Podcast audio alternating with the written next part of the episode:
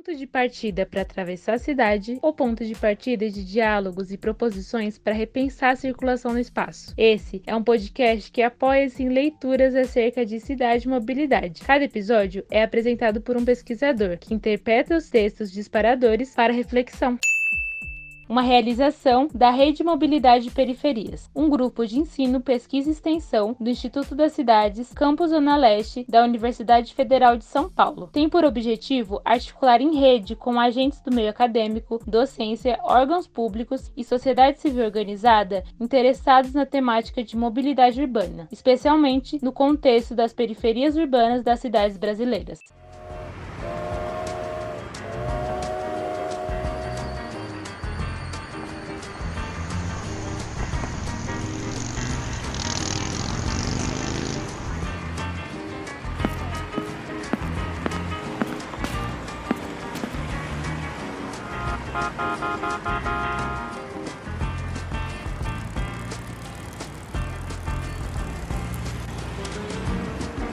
Partida deseja a todos uma boa viagem.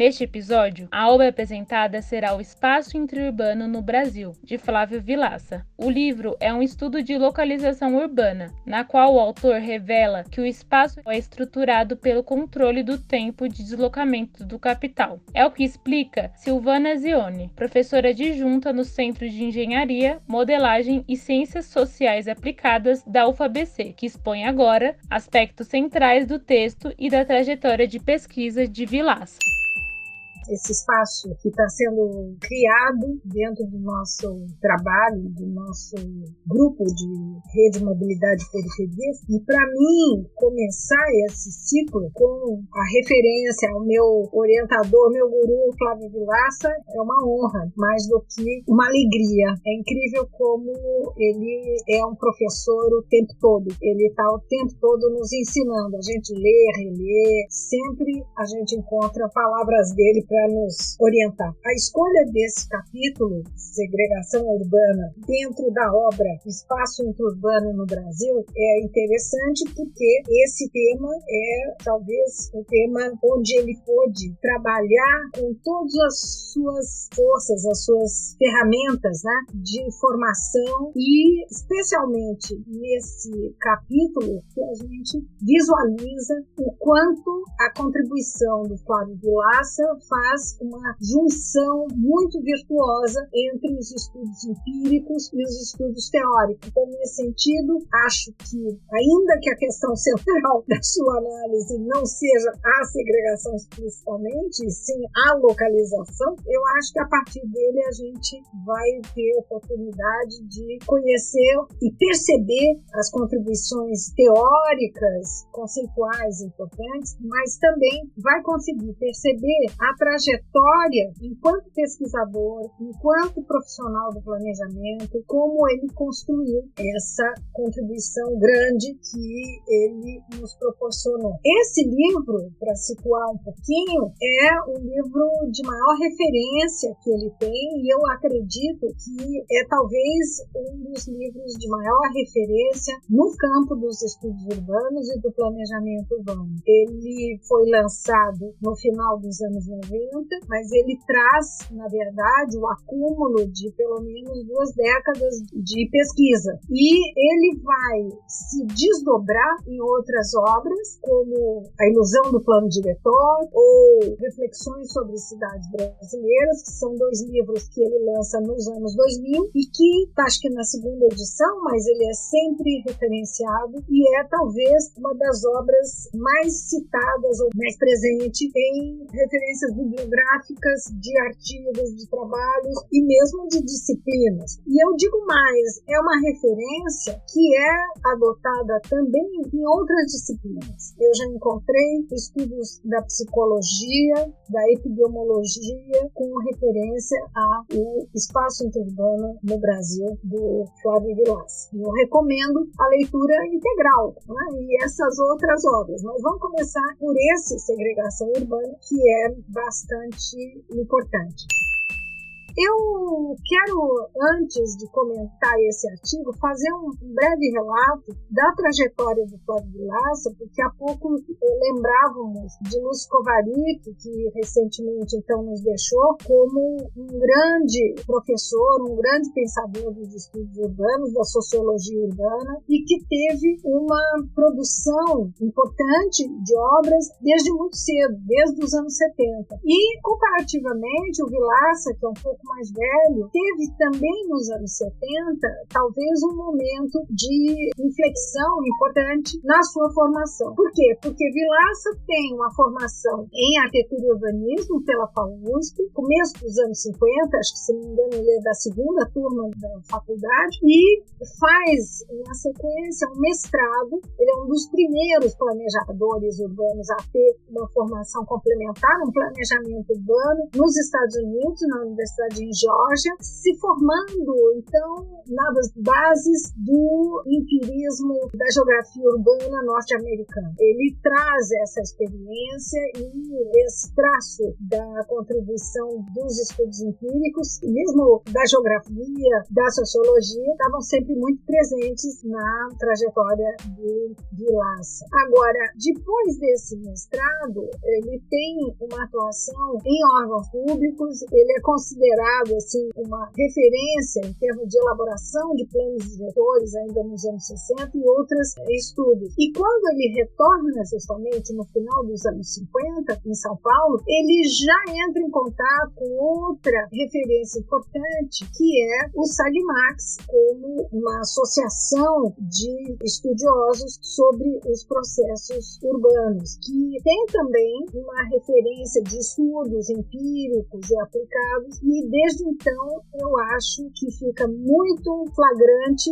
essa vinculação entre teoria e prática, entre os estudos e a aplicação à realidade que o Vilaça tem e que eu acho que é um dos ingredientes importantes da sua obra. A partir daí que talvez então frente né, à realidade, trabalhando na prefeitura de São Paulo, trabalhando em consultorias, é que ele vai nas suas reflexões perceber que a sua formação não é suficiente para enfrentar os processos territoriais que ocorrem e com os quais ele tinha que lidar. E aí ele começa a buscar outras referências. Ele vai fazer cursos na FEFELESH, na economia, e a partir daí é que a gente vai é, seguir uma trajetória de reflexão profunda e principalmente uma filiação ao materialismo histórico que vai dar o um embasamento então às suas reflexões e uma de certa forma preocupação que foge da formação tradicional em arquitetura urbanismo, mas sem dúvida é a formação de um planejador urbano. As questões que vão então preocupá-lo vão estar refletidas no seu doutorado que ele vai fazer na geografia nos anos 70 e é quando então acho que os objetos de estudo dele vão ficar bastante definidos. Ele vai estudar as metrópoles brasileiras no seu doutorado, mas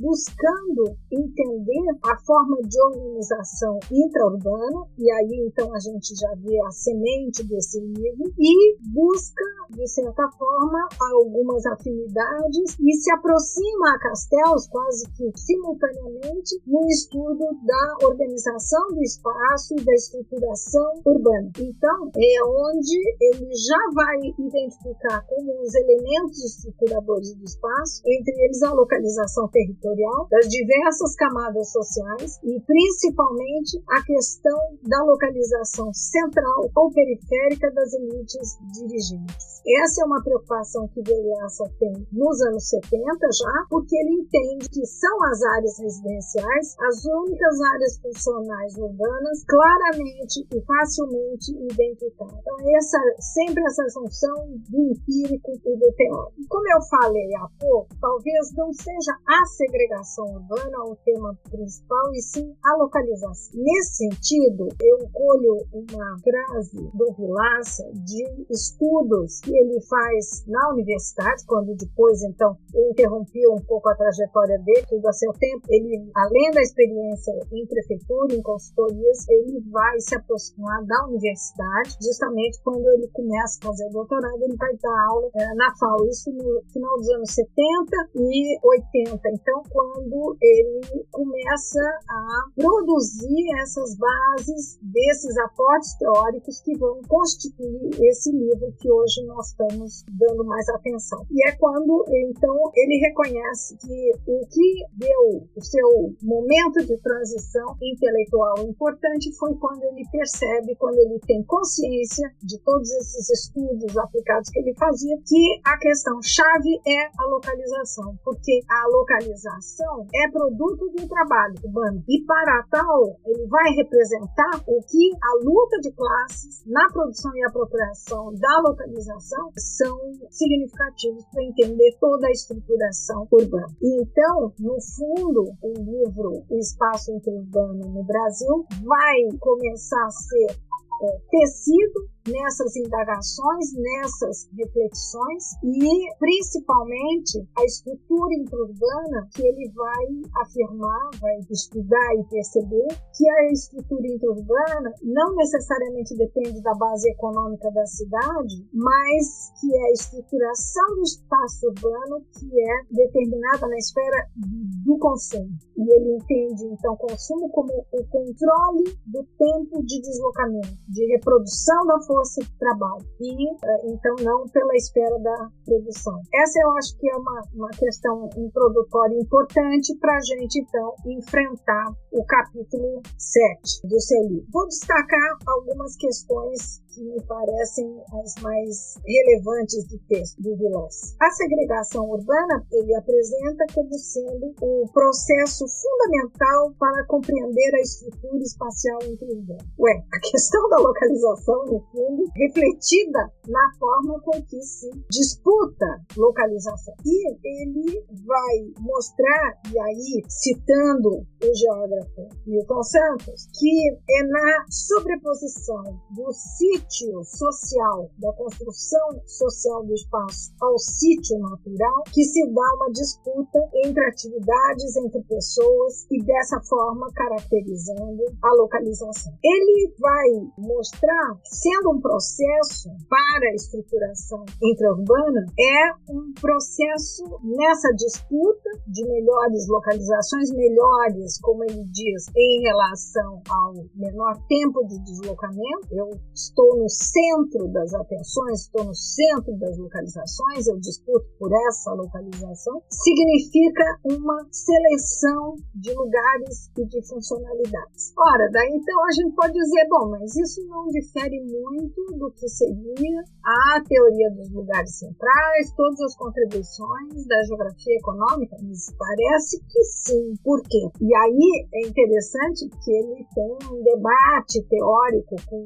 Alonso né, de certa forma, faz um estudo sobre a localização das áreas residenciais nas cidades norte-americanas, que ele estudou, então ele vem dessa predicção nesse sentido. Alonso é, provoca essa reviravolta no pensamento de Velasco, mostrando que o que ocorre nas cidades norte-americanas não se sobrepõe às cidades das metrópoles brasileiras. E é por isso, então, que nesse capítulo ele vai tratar da metrópole brasileira e buscando demonstrar que elas se caracterizam pela segregação espacial dos bairros residenciais das diversas classes sociais, ou seja, elas vão conformar sítios sociais peculiares. Nesse sentido, ele dá realmente uma reviravolta no que Alonso apresentava para as cidades. É importante, eu estou fazendo essa referência a Alonso, porque ele vai ser uma referência em todos os estudos e modelagens de transporte que a gente vai conhecer nos anos 70 ainda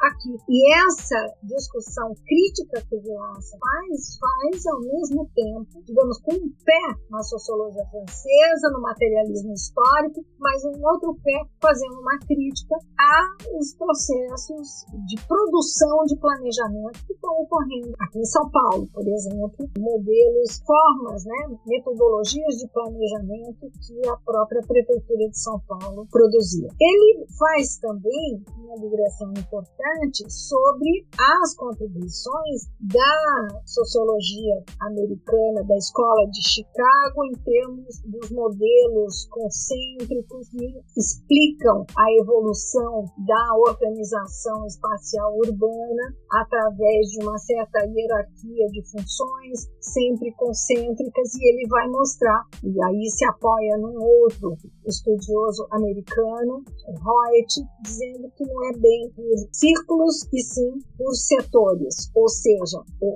o processo de segregação urbana adquire uma forma de setores e não de anéis concêntricos porque vai fazer várias considerações, mas ressalta que menos importante que isso é saber qual a razão da segregação. Se ela adquire ou se vale de fatores físicos, condicionantes físicos, fixos e infraestrutura, mas o importante é entender por que a segregação urbana se dá e como se dá. E aí, então, ele vai, nesse capítulo, trabalhar sobre essa temática, mostrando que a segregação espacial também pode ocorrer de forma como uma segregação racial ou social, é um processo segundo o qual diferentes classes ou camadas sociais tendem a se concentrar cada vez mais em determinadas regiões ou em determinados conjuntos de bairros. Ele também faz uma ressalva importante de que essa lógica da segregação não se dá por bairros isolados, mas sim nessa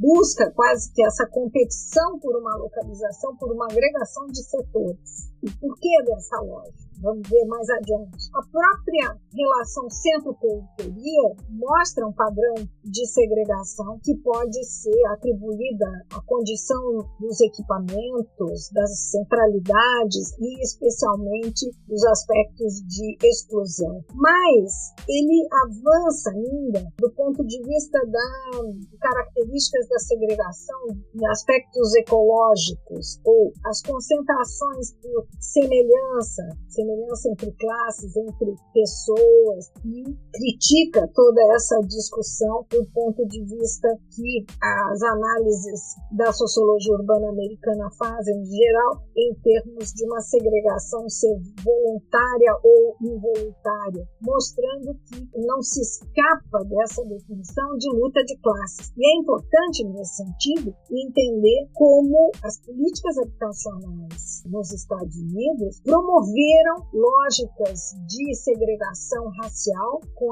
essa, digamos, essa narrativa das identidades, das afinidades e quando na verdade se financiava e se propunha esses processos de segregação. E vai nesse sentido se aproximando da discussão sobre a renda da terra da localização, né? mostrando como a formação dos preços do solo não seria determinantes, a não ser por uma lógica da divisão social e espacial do trabalho. Isso é muito interessante porque lá pelas tantas diz, não, o rico pode pagar o terreno mais caro, e quando na verdade é o processo inverso. Fazendo novamente referência às explicações de William Alonso, né? porque afinal a terra tem preço apesar de não ter valor. Ora, por quê? Porque o que vale é a localização. E nesse sentido é que ele vai construindo o conceito de segregação urbana, mostrando ser um processo dialético, já que a segregação de uns provoca automaticamente a segregação dos outros, e a segregação é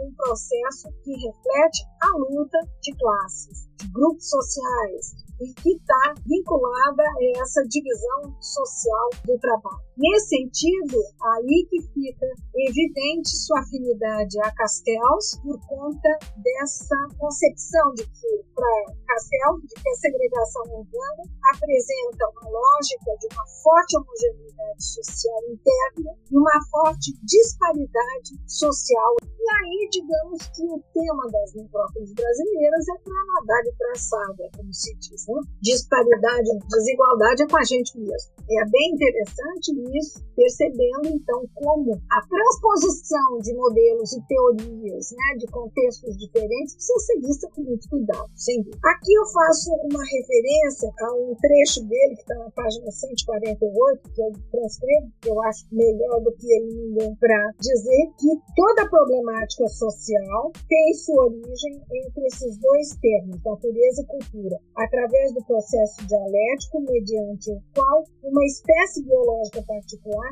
particular posto que está dividida em classes, o homem se transforma e transforma seu meio ambiente em sua luta pela vida e pela apropriação diferenciada do produto do seu trabalho. Enfim, acho que essa é a, a, a transcrição que fazemos novamente, né? E nesse sentido, ele vai mostrar como a cidade, sendo um produto histórico e social contraditório, contraditório porque diferentes forças atuam sobre em diferentes direções, a segregação urbana, sendo um processo dessa formação, vai se revelar como tendências, por ser um processo. Acho isso bastante importante e sempre as contribuições metodológicas que a gente tira do texto dele. Por exemplo, a segregação não ser por bairro ou por região, ou entender como há uma macro segregação, uma tendência no sentido de agregar essas localizações. Então, acho que quando a gente lê o Vilaça, a gente sempre precisa ficar com um olho no texto e um outro olho na metodologia, no que é o método que ele traz. Seguindo, então, segregação seria um processo necessário à dominação social, política e econômica, e que essa dominação se faz por meio do espaço. Isso aí está na página 150. E aí ele vai desenvolver essa argumentação se apoiando a outros autores. Acho que é importante por exemplo, o destaque que ele dá ao Harvey, quando afirma que a dominação se dá por meio do espaço e pelo controle, pelo domínio dos tempos de deslocamento. E essa é a questão que nos traz aqui a entender, então, como esse controle, esse domínio sobre o tempo de deslocamento, se eu estou mais próximo ou se eu estou de acesso mais fácil, mais rápido às minhas oportunidades de emprego, a minha forma de reprodução vai ser muito mais facilitada. E aí, o quanto eu disponho de renda para ter esse domínio do tempo de deslocamento. Ele depois vai desenvolver essa lógica do domínio, do controle do espaço ou do controle do tempo de deslocamento de forma bastante mais complexa, especialmente no capítulo da conclusão, que eu acho bem importante, mas há outras sínteses que ele faz nesse sentido. Eu destaco aquele estudo sobre as redes de transporte de massa. Lá ele tem um texto bastante sintético explicando como as camadas de renda mais alta conseguem, de certa forma, manter esse controle e esse domínio do tempo de deslocamento, ainda que não faça uso dessas infraestruturas. Mas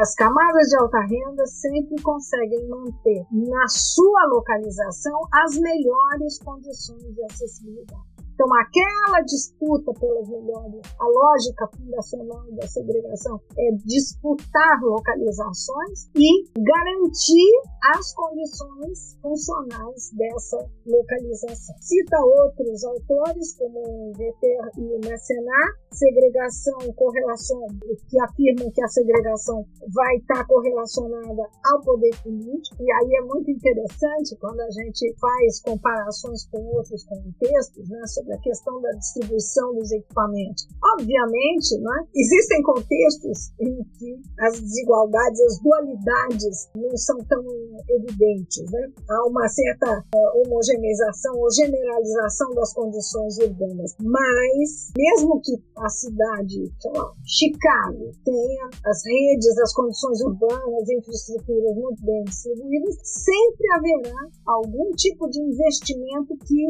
diferencia as zonas de prestígio, as zonas, as segregações das áreas residenciais ou de interesse das elites. Né? Então, a lógica de distribuição dos equipamentos né, é muito significativa e a gente percebe a cada digamos, proposta de nova infraestrutura como essa disputa se dá. E ainda como os padrões espaciais que a gente vai encontrar na cidade vão coincidir com produtos dessa estrutura social. Bom, ele retorna à questão da forma dessa segregação, como essa segregação, então, espacialmente vai se organizar como um setor apoiado por um processo de deslocamento ou de formação radial, sempre buscando um acesso ao centro ou ao local de maior interesse e a importância que a gente tem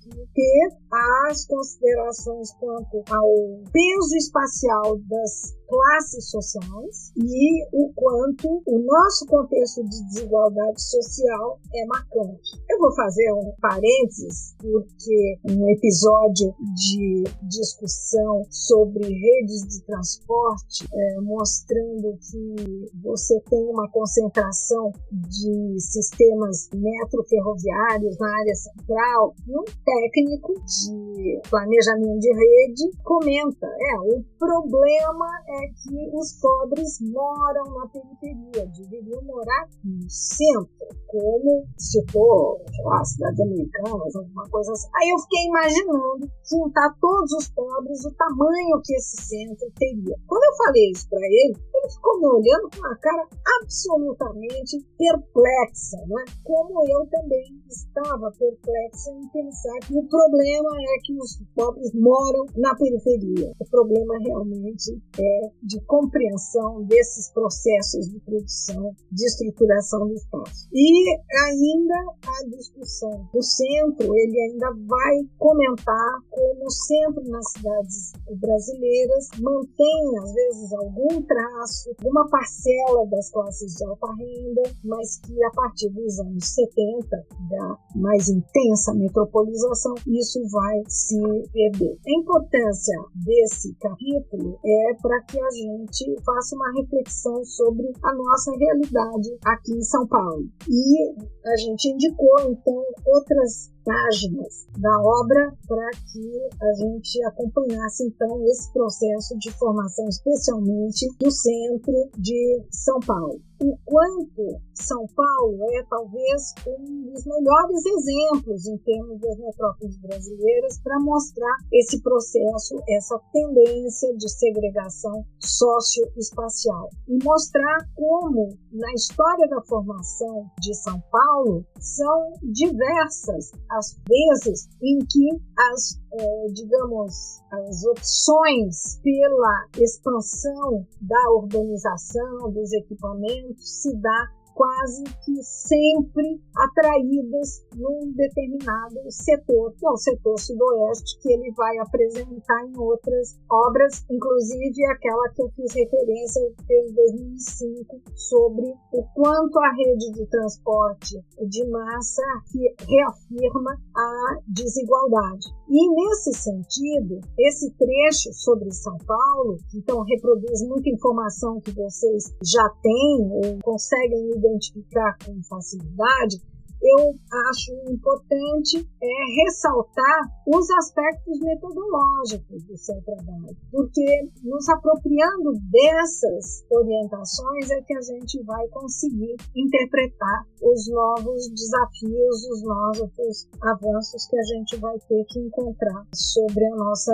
realidade paulista. Mostrando então que da segregação, os conceitos mais centrais, do meu ponto de vista, sobre a do Vilaça é entender a importância da localização, é a localização que é o, o X, e como se briga a dominação por meio do espaço se dá várias naturezas, né, econômica, política, ideológica, mas principalmente fisicamente na lógica do controle dos tempos de deslocamento. Eu quero estar o mais próximo das melhores condições. Não só eu disputo a minha localização, como eu busco me apropriar dessas vantagens locacionais. Então, acho que essas são as duas chaves principais da compreensão desse processo dialético que o Vilaça estudou e eh, nos apresenta tão bem.